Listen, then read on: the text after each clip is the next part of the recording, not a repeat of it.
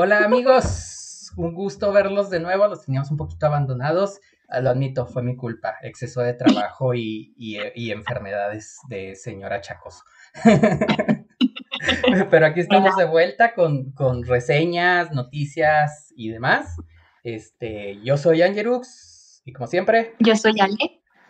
Hola. Pues, somos fandom, por si no se acordaban y pues como siempre, las mejores noticias y reseñas, este, todo lo referente a lo que es fandom, ya saben, superhéroes, Marvel, sí, eh, ahora sí que todo lo que nos vuelve fandoms. Y pues bueno, vamos a hablar primero un poquitito nada más este, sobre lo que es Falcon and the Winter Soldier. Como saben, ya vamos en el segundo capítulo. Este, en lo personal me ha gustado, eh, como lo comentaba con Ale, eh, cuando veía WandaVision, pues sí sentía que estaba viendo una serie de, de televisión, pues. Y con Falcon de Winter Soldier sí lo veo más cinematográfico el asunto, más como que más apegado todavía más a, la a las películas. No sé qué te ha parecido a ti, Ale. Sí, pues como comentábamos fuera de cámara, o sea que a mí me da más la sensación de que estábamos viendo justamente la película del Capitán América and the Winter Soldier, porque ese tipo como de thriller político, un poquito con esa especie de vibra. Y la fotografía, todo, o sea, la música sobre todo. Sí, sí, o sea, en lo personal me ha gustado mucho, o sea, lo siento más, más apegado a lo que es Marvel.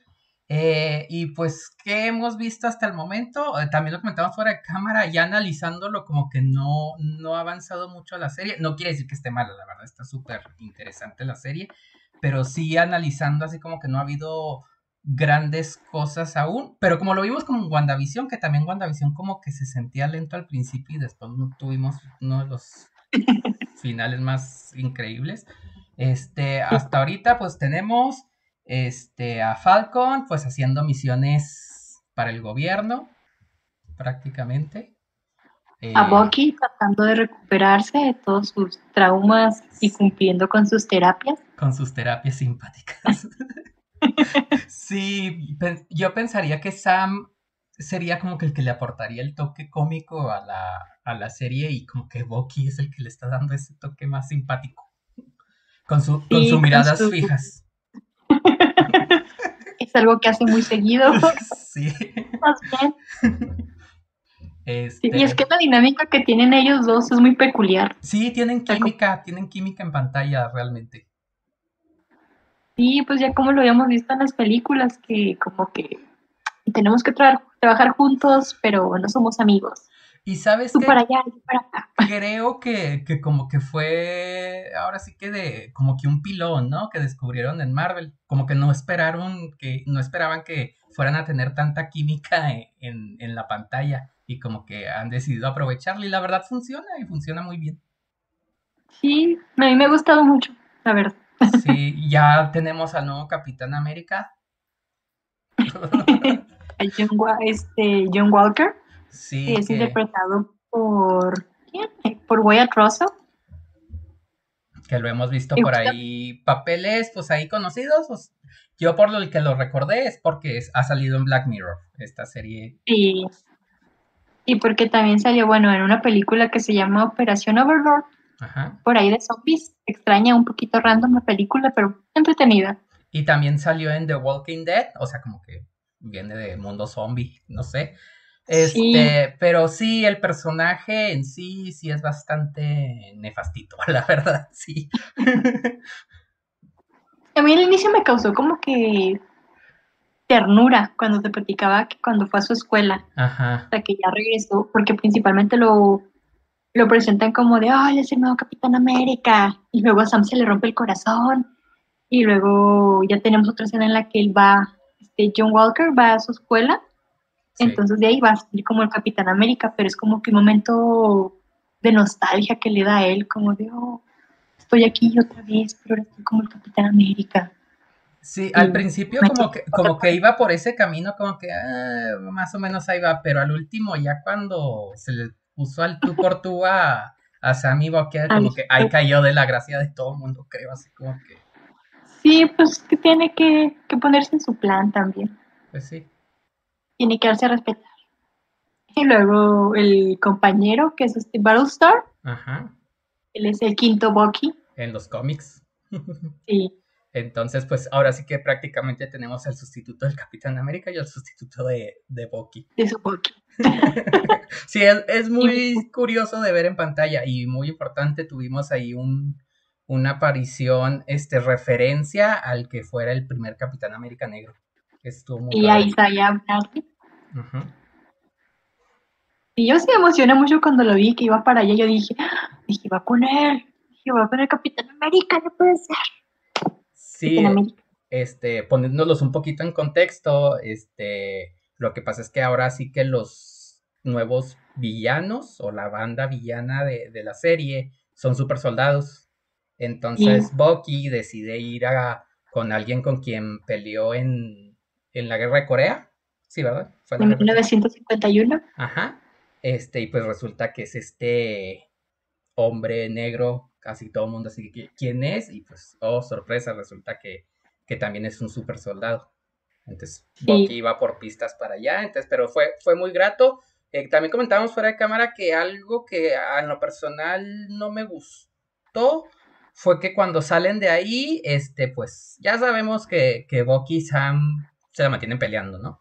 Entonces empiezan a discutir en, media calle, llega la policía y, y le preguntan a Bucky, ¿estás bien? Eh, ¿Te está molestando? O sea, así como que pues, la discriminación hacia los negros, ¿no? O sea, que Sam por ser negro está atacando a Bucky por ser blanco. Entonces, sí, sentí la escena como que, pues no, no, no, como que no venía al caso el tema ese ahí en ese momento. Fue como que para darle un poquito de, oh, mira, estamos conscientes de lo que está pasando en el mundo y aquí está un pedacito. O se vio un poquito forzado, pero se comprende la intención. Sí, de hecho, desde que llegan al barrio, ya ves que el niño dice, ah, tú eres de Black, de Black Falcon. Y lo, no, soy solo Falcon.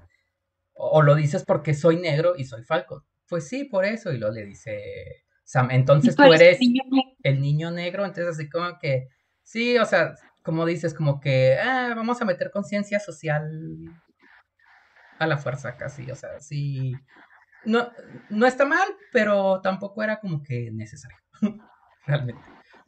Pero por ahí va. Sí. Este, y de ahí pues ya tenemos a los super soldados que en realidad como que se han revelado contra quien les dio sus habilidades y se escapan en un avión con los sueros, entonces pues ahí se hace que vamos a tener ahí varios super soldados en un futuro. No sé, me gustaría ver a lo mejor a Sam como super soldado podría ser buena opción al último. ya empezamos con las teorías. no, por favor. Han sido muchas teorías por una semana. No, pero lo que aprendimos con WandaVision, Marvel Ninguna teoría es verdadera. Sí, Marvel ya, ya no escucha las teorías de los fans. O sea, ninguna teoría que tuvimos con WandaVision resultó ser cierta. Tristemente. Sí, es cierto. No tuvimos nada de X-Men, no tuvimos nada de los Cuatro Fantásticos, no tuvimos a Doctor Strange. Este, Todo hizo flop. No tuvimos Mephisto, o sea. Solo tuvimos razón con lo de las runas que estaba aventando Wanda al Don. y eso porque lo vimos en su momento. Sí, o sea, de ahí en más, ninguna teoría se cumplió. Entonces, si quieren hacer teorías de Falcon and the Winter Soldier, pues adelante, pero no creemos que nos vayan a escuchar o tal vez sí, quién sabe. Este, ah, pues también tenemos el contexto de que al parecer ya Steve Rogers ya falleció, porque pues Falcon este, va como que un homenaje y decide dejar su escudo en el, en el museo, pero ya vimos que el escudo... O no. no, lo sabemos. Pero ya vimos que el escudo pues ya se lo dieron a ese nuevo Capitán América. A John Walker. O sea, se nota que no me gusta, ¿verdad? Porque no lo dijo ni siquiera como que me, cuesta trabajo decirlo. sí, al no Capitán América. sí, o sea que sí. Ah, si se lo preguntan, no, no tiene poderes, ni es super soldado, ni nada. Aunque. Solo es muy hábil. Honorable su trabajo.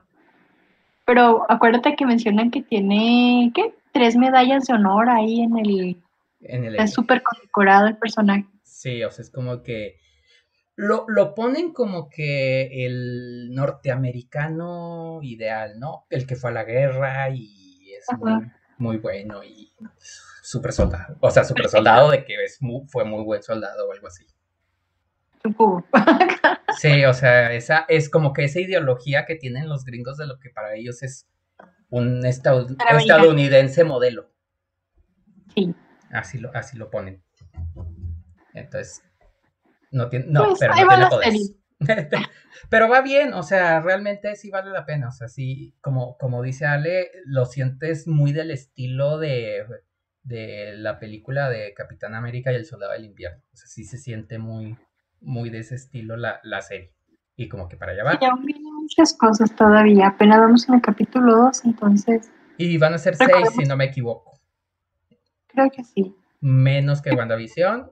luego, luego salieron las quejas, ¿verdad? Pero, pero no hay que quejarse, hay que disfrutar, porque la verdad está bastante entretenida. Aparte, aparte, los capítulos son más largos que los de WandaVision. Eso sí, son casi 50 minutos, casi una hora es cada episodio y WandaVision, recuerden pues que teníamos capítulos hasta de 32, 34 minutos y... Más 5 de créditos.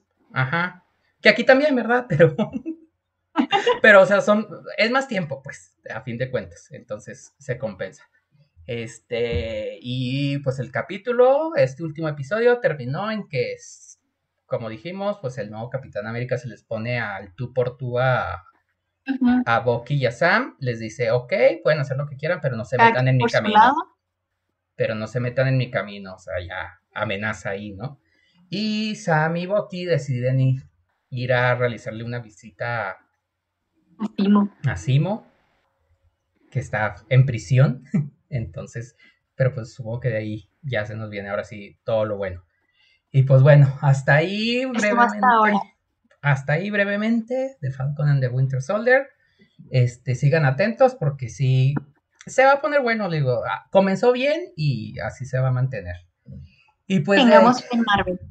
Siempre, confianza en Marvel.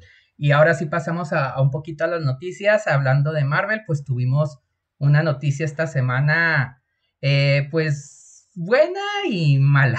o sea, es buena. Yo la considero en general. Eh, es sobre Black Widow. Este, yo diría un poquito mala porque pues, nos recorrieron todavía un poquito más la fecha de estreno. Sí.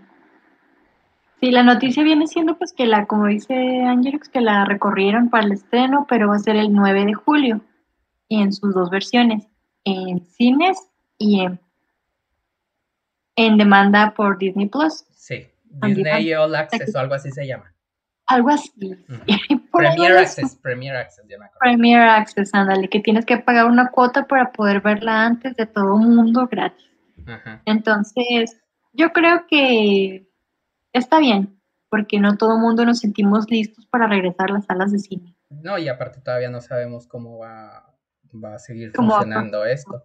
De hecho, muchas películas se están estrenando ahorita sí en cine y en, y en plataforma. Ahí tenemos Raya y el último dragón, ahí tenemos Godzilla vs. Kong. Bueno, Godzilla vs. Kong en Estados Unidos, porque aquí en México sí fue exclusivo cine, pero en Estados Unidos sí fue plataforma cine. Este, ah, y un punto importante, ¿cuánto va a costar la, el estreno? Al parecer. 30 dólares. 30 dólares. 30 dólares, este, que quiero pensar que van a ajustar el precio aquí en México, porque si, si lo traen tal cual, conversión, impuestos y demás, pues saldría poco más de 600 pesos, que, o sea, Raya se estrenó por 300, creo fue. Más o menos. Sí. Bueno, y la Liga de la Justicia de Zack Snyder se estrenó por 299 pesos, que la semana que entra vamos a hablar de esa película. Hoy no hablamos porque, como lo comento, yo tenía toda la disposición de verla este, el fin de semana pasado, pero ahí estuve este, enfermo e incapacitado en cama, o sea, realmente no tenía cabeza para estar cuatro horas viendo la película. Entonces, y esta semana pues se me ha dificultado, pero ya, ya me hice el propósito de mañana, a más tardar dos días, verla y ahora sí para destrozar. Destrozarla o alabarla, no sabemos. Bueno, Ale sí, porque ella ya la vio, yo estoy pendiente. Pero siendo sinceros, no, no le tengo mucha fe a la, película, o sea, no porque sea mala, sino porque siento que voy a ver una versión con escenas adicionales, así lo siento yo, entonces por eso no. Una versión extendida de algo. Sí, entonces por eso no, no es, no me anima mucho. O sea, sí me gustó la película original, pero siento que voy a ver lo mismo con escenas adicionales. No que sea malo, pero así lo siento yo. Lo siento un poquito tedioso. Pero bueno, en fin, ya, nos salimos del tema. Siguiente. Volvamos a Eh, Marvel, porque tenemos más noticias de Marvel. ¿Qué tenemos enseguida, Ale? Tenemos la noticia de que ya comenzaron las grabaciones de la siguiente serie de Marvel, que va a ser She-Hulk, Sí, que está siendo protagonizada por Tatiana Maslany. Ahí salió una fotito en redes sociales donde daban a conocer que estaban empezando a grabar. aquí y lo voy a compartir. Aparece, mágicamente aquí. Listo. Creo que va a estar muy, muy bien, porque la, la actriz ha demostrado que tiene muy mucha habilidad, Sí. sabe hacer papeles diversos, entonces va a ser algo positivo. Sí, yo sí. Bueno, y ya, ya lo hemos visto, que realmente Marvel sabe, sabe hacer sus, sus productos, o sea, tanto sus películas como las, bueno, ahorita las dos Sí. series, la de WandaVision y de Falcon de Winter Soldier, han sido muy buenas, la verdad. Entonces, y ahora más con una actriz que tiene ahora sí que una gran carrera, que realmente sí es una actriz, actriz, este, pues yo creo que sí le va a ir muy bien. Y aparte, bueno, en lo personal, She-Hulk sí es de mis personajes favoritos de los cómics. Aunque los de Fortnite, cuando la metieron al juego, decían quién es este. Que decían que, que decidieron volver a Hulk mujer y, y, y delgada para poderla meter al juego por el modelado de personajes, así como que Ay, no. les hace falta lectura. O sea, Marvel no se limita nada más a las películas, o sea, investiguenle un poquito más, así como, como uno, ¿verdad? No es experto, pero pues de perdido le investigas para saber qué, qué onda, antes de hablar. No sé, yo solo supe de cómics. solo apareció en mi cabeza. y pues ahora sí, para finalizar en las noticias de esta semana, pues tuvimos ahí novedades de Suicide Squad, la nueva versión la nueva versión de James Gunn. Que en lo personal, eh, salió el tráiler, aquí ven algunas imágenes. Este, también presentaron algunos pósters. Y en lo personal a mí sí me, me llamó más la atención que la primera versión. O sea, el- este tráiler me llama más la atención que el tráiler de la primera versión. No sé si voy a estar mejor o peor. En lo personal me gusta mucho el trabajo de James Gunn. Pero ahora sí que solo nos queda esperar un detallito que comentábamos Sally y yo era referente a Harley Quinn. Sí, que pues parecía que nuevamente iba a tener mucho protagonismo dentro de la cinta. Pues también sí eso no me molesta porque algo ha demostrado esta Margot Robbie es que estaba a llevar su personaje. Sí. Ya lo vimos en Birds of Prey con su película en solitario. Y yo creo como, como dice Ángel, o sea que James Gunn hace muy buen trabajo, pero sí se siente como que de repente otra vamos a tener a Harley Quinn como el centro de todo. Sí, eh, eh, tal vez ese es el punto. No que salga, sino como que van a querer hacer que todo gire alrededor de ella. O sea, Sí, sí, porque es el personaje que tienen establecido, de hecho, dentro de la Suicide Squad, la verdad, porque los demás personajes son nuevos, ¿no? Sí. Eh, y algo que sí critiqué es los disfraces de algunos de los, los trajes. Dije disfraces, pero es que realmente parecen disfraces de, de, de Halloween o no sé, de algunos personajes. Pero bueno, a lo mejor es parte del encanto, porque si es, como sabemos, es, maneja un humor negro, entonces a lo mejor también es parte del encanto de la película, no lo sabemos todavía. Sí, aparte pues, es humor de James Gunn también. Sí. Este, solo esperemos que no pase lo mismo que, que pasó con los de X-Men primeras generaciones, que todo giraba alrededor de Mystique.